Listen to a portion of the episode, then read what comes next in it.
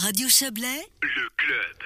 Le crédit complémentaire de 8 millions de francs pour la rénovation et l'agrandissement de l'hôtel de ville dès hier lors du conseil communal. Mais le débat fut long, il a duré près de deux heures et a nécessité une suspension de séance. Pour revenir sur cette soirée un peu mouvementée, nous accueillons le syndic d'Aigle, Grégory Deveau. Bonsoir.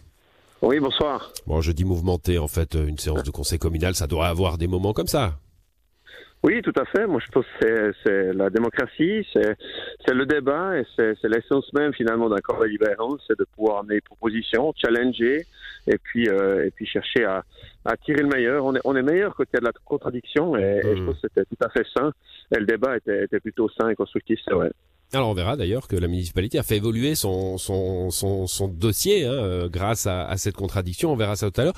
Est-ce que le, le, le, côté un petit peu mouvementé est, est, aussi dû, comme souvent quand il y a des, des crédits supplémentaires pour un dossier qui avait déjà été bouclé avec un crédit décidé, euh, bah, les législatifs se sentent un petit peu euh, obligés euh, et, et, et n'aiment pas ça? Oui, alors forcément, euh, je l'ai dit en, fin de discussion, euh, mon collègue Fabrice Cotier avait fait l'entier du, du, du, travail avec ses services, mais du travail surtout hier soir, d'explications, surtout sur les plans techniques. Et puis je l'ai dit enfin, je le disais enfin en fin de discussion, euh, c'était normal d'arriver finalement au Conseil avec un, un peu de déception, un peu d'incompréhension et puis un peu de, un peu de prudence. Et, et c'est vrai qu'on était avec un crédit complémentaire, euh, avec euh, un changement de législature, changement de municipalité. Et puis, il y a des, il y a des raisons à tout cela. Euh, se rappeler tout de même pour les auditeurs que ce printemps, euh, nous avons, enfin le printemps passé, en 2021, nous avions la nécessité de pouvoir un peu travailler dans l'urgence pour donner la garantie à l'État de pouvoir utiliser euh, l'ancien site de l'hôpital euh, pour le déménagement. C'était une formidable opportunité qui générait aussi une économie, de pouvoir déplacer toute une administration. L'Office des poursuites et la justice de paix est déjà sur place. Et mhm. puis nous allons les, les, rejoindre tout prochainement. Et c'est pas simple. Hein. Et lorsqu'on a toute une administration pendant 18 mois euh, à déplacer, à faire fonctionner pour le service public, eh ben, il faut saisir les opportunités. Donc on a probablement été un peu trop vite et un peu dans l'urgence euh, le printemps passé avec ce, ce premier crédit. Et aujourd'hui, la, la, nouvelle équipe, euh, Fabrice Cotier, mais tous les services et les, les différents architectes ont, ont, travaillé, mais tous mes collègues aussi, à pouvoir euh, en six mois vraiment compléter d'un point de vue technique les études, les analyses et puis arriver avec euh, quelque chose où, on était totalement transparent. Je l'ai dit dans la discussion, mmh. je l'ai dit dans la commission.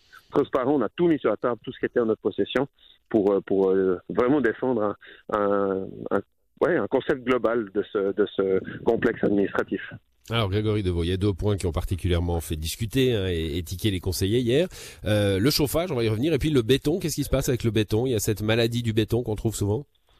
Oui, alors comme euh, comme dans tout projet, euh, il y a des analyses qui se font. Comme dans tout projet, c'est d'ailleurs ça qui a fait euh, augmenter aussi la, facture avec une analyse sur le parking souterrain.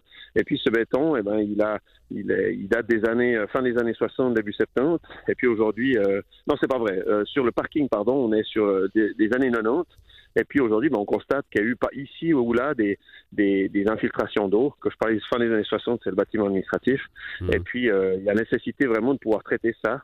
On a fait expertise, contre-expertise, plusieurs avis aussi pour être vraiment sûr, aussi pendant les travaux de la commission, pour apporter la sécurité finalement que le, le crédit demandé, il nous permet euh, euh, l'assurance finalement de traiter ces, ces matériaux avec, euh, avec la plus grande sécurité possible. Et puis le chauffage, alors, hein, on est à l'ère, euh, on est à l'ère de la défense du climat et, euh, vos conseillers euh, communaux vous ont tiré un peu l'oreille, hein, parce qu'il y a un chauffage transitoire à mettre, parce qu'au final, ça sera le chauffage à distance, mais il y a un, un chauffage transitoire et il était à énergie fossile et ça, les conseillers n'en ont pas voulu. Oui, alors énergie fossile, oui et non. Euh, nous avions d'ores et déjà prévu d'utiliser du biogaz. Maintenant, on peut ouvrir tout le débat. Je pense pas que c'est le lieu sur le, le biogaz, non, non, non. effectivement, l'achat des certificats, bien sûr. Mais non, nous, on a conscience de ces éléments-là.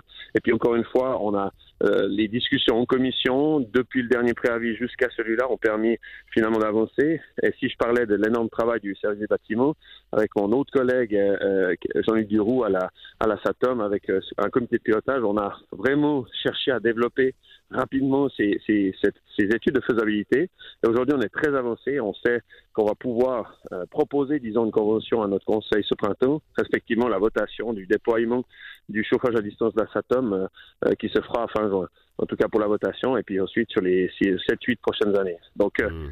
c'est une, une, belle opportunité, mais c'est vrai qu'il y a une question de calendrier, une question de, de, de, de bien jauger ce qu'on a besoin.